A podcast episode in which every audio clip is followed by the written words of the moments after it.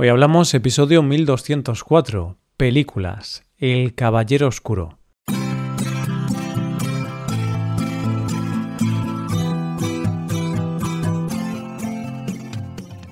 Bienvenido a Hoy Hablamos, el podcast para aprender español cada día. Publicamos nuestro podcast de lunes a viernes. Puedes ver la transcripción, las explicaciones y los ejercicios interactivos de este episodio en nuestra web.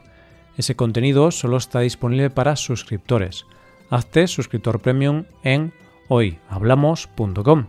Buenas oyente, ¿qué tal?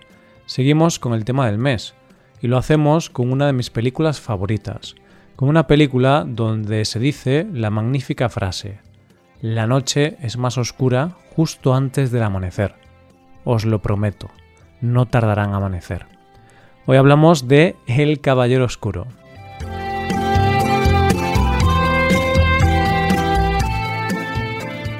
Se suele decir que las cosas importantes que pasan en el mundo las valoramos cuando nos damos cuenta de la importancia de lo que ha pasado. Es decir, que para darnos cuenta de que es algo histórico tenemos que alejarnos, reposar lo que hemos visto o vivido y es ahí cuando somos conscientes de la importancia real. Pero lo cierto es que hay veces que sí que eres consciente en el momento de que algo grande está pasando, Puede que no seas consciente de toda la magnitud, pero sí que eres consciente de que es algo importante. Imagino que es lo que les pasó a los que vieron la llegada del hombre a la luna en directo, y es lo que nos ha pasado cuando hemos vivido en primera persona una pandemia. Sabemos que hay mucho más detrás, sabemos que la magnitud será mucho más grande de la que hemos vivido nosotros, y solo será medida con el paso del tiempo, pero sí que sabemos que estamos pasando a la historia. Pues esto, salvando todas las distancias, es lo que nos pasa a veces cuando estamos viendo una película, que la estás viendo pensando que estás viendo una película como cualquier otra, pero en un momento dado del visionado piensas, cuidado, estate atento, porque puede que estés ante una película importante, de esas que van a pasar a la historia. Y la película de la que vamos a hablar hoy es una de esas películas, es una cinta que yo, cuando la vi, me di cuenta de que estaba ante algo diferente, algo que iba más allá del género que estaba viendo.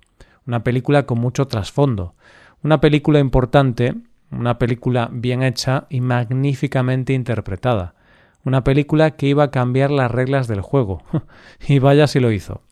A ver si adivinas de qué película te estoy hablando con solo dos nombres, oyente, Heath Ledger y Christopher Nolan. Sí, oyente, hablamos de la primera película de superhéroes en superar la barrera de los mil millones de recaudación y que está considerada el padrino de las películas de superhéroes. Sí, estamos hablando de El Caballero Oscuro. Bueno, primero los datos técnicos. Y así te diré que El Caballero Oscuro es una película del año 2008 que fue dirigida por Christopher Nolan e interpretada en los papeles principales por Christian Bale, Aaron Eckhart, Gary Oldman, Maggie Gyllenhaal y el tristemente fallecido Heath Ledger. Y aquí, antes de seguir, guardemos unos segundos de silencio, cada uno en su casa, por este magnífico actor, aunque sea como homenaje a ese soberbio papel que hace en esta película. La película estuvo nominada a ocho premios Oscar y hay que decir que uno de los que se llevó fue el de Heath Ledger de manera póstuma. Y se llevó muchos más premios como el Globo de Oro o el BAFTA. Pero bueno, habrá que superar la muerte del que sin duda era uno de los mejores actores de su generación. Y para la sinopsis voy a ponerte aquí la que aparece en la página de Film Affinity, que me parece que es bastante acertada. Batman, Bruce Wayne, regresa para continuar su guerra contra el crimen, con la ayuda del teniente Jim Gordon y del fiscal del distrito Harvey Dent, Batman se propone destruir el crimen organizado en la ciudad de Gotham. El triunvirato demuestra su eficacia, pero de repente aparece Joker, un nuevo criminal que desencadena el caos y tiene aterrados a los ciudadanos. Toda película, y sobre todo toda buena película, tiene dos argumentos. El argumento que vemos en la pantalla, que es lo que te acabo de contar, y después está el subtexto de lo que realmente va la película, el mensaje real que está por debajo de todos los diálogos. Y lo cierto es que la grandeza de esta película de Batman, a diferencia de muchas otras películas de superhéroes, es que el subtexto lo que realmente te cuenta es mucho más potente e importante que en otras películas del género. Dice Nolan que la película habla del caos. Y es cierto, porque de lo que habla la película en realidad es cómo los grandes imperios tienen que unirse para mantener el orden y evitar el caos. Es la lucha del orden, del poder establecido, por luchar contra el caos y la anarquía, que sería, en este caso, el Joker.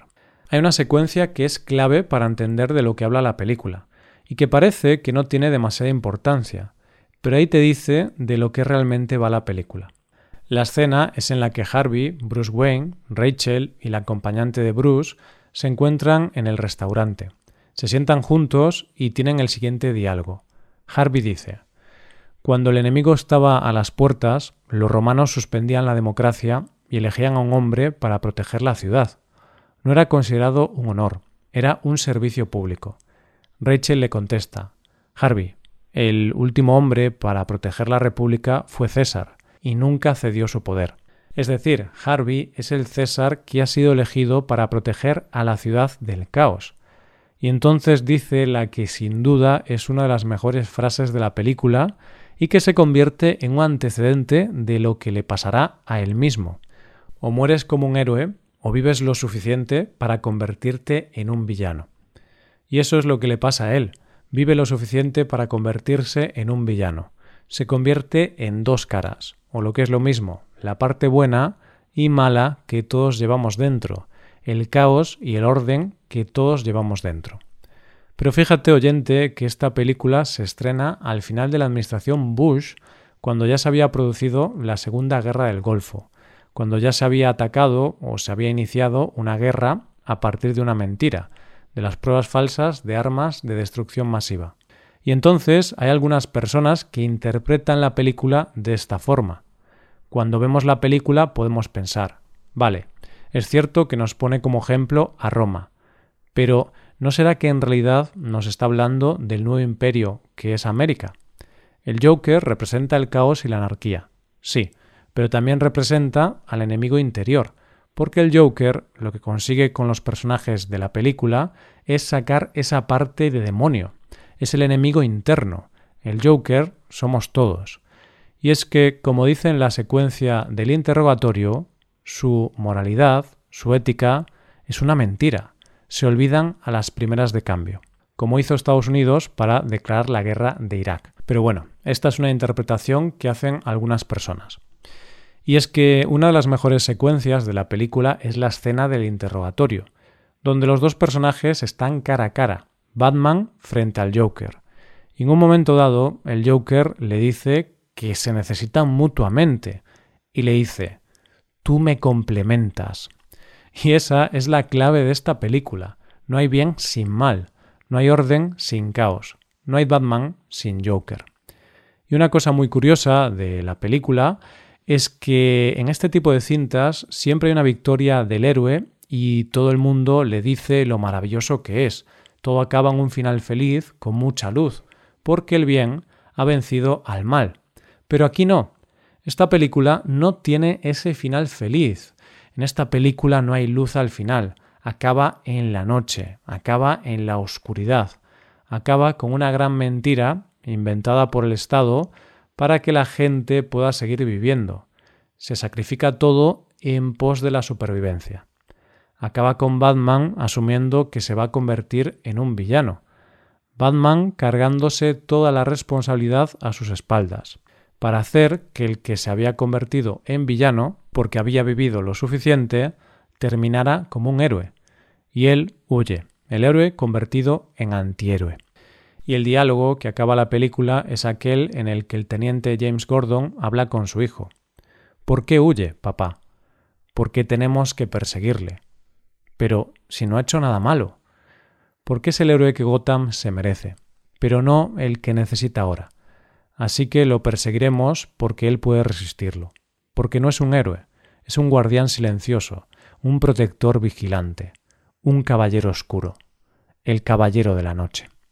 Y lo cierto es que en esta película hay cosas que pasarán a la historia del cine, como esa interpretación magistral de Heath Ledger con ese Joker pasadísimo, que según él contó lo había basado mucho en algunos cantantes como Sid Vicious y en el personaje de Alex de la Naranja Mecánica. Y es que cada plano que tiene es pura magia, como esa escena en la que hace volar un edificio entero vestido de enfermera.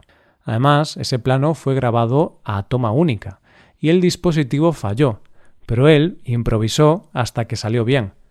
Eso solo hace que su actuación sea todavía más mágica. Pero además, esta película pasará a la historia del cine de superhéroes por algo maravilloso. Cuando se habla de quién es el mejor superhéroe de la historia, siempre hay alguien que dice que Batman no puede ser porque realmente Batman no es un superhéroe. Es un hombre muy rico que se puede pagar el lujo de parecer superhéroe, porque tiene cosas pero no poderes reales. ¿Y sabes lo mágico de esta película de Nolan? Que agarra esa idea y por primera vez en la historia de los superhéroes se nos presenta un héroe de carne y hueso, un héroe real, que se enfrenta a lo mismo que nos enfrentamos todos cada día de nuestra vida, a la lucha del bien y el mal. Porque lo cierto es que todos somos vulnerables de pasar de ser el caballero blanco al oscuro siempre que nos amenacen nuestra integridad, aquello en lo que creemos o aquello que amamos. Porque, al fin y al cabo, todos a veces tenemos que mirarnos a nosotros mismos o a quien queremos y decirle que todo va a salir bien, aunque sepamos que no va a salir bien. Y esto es todo por hoy, oyentes. Espero que os haya gustado mucho el episodio y espero que haya sido de interés. Muchas gracias por escucharnos.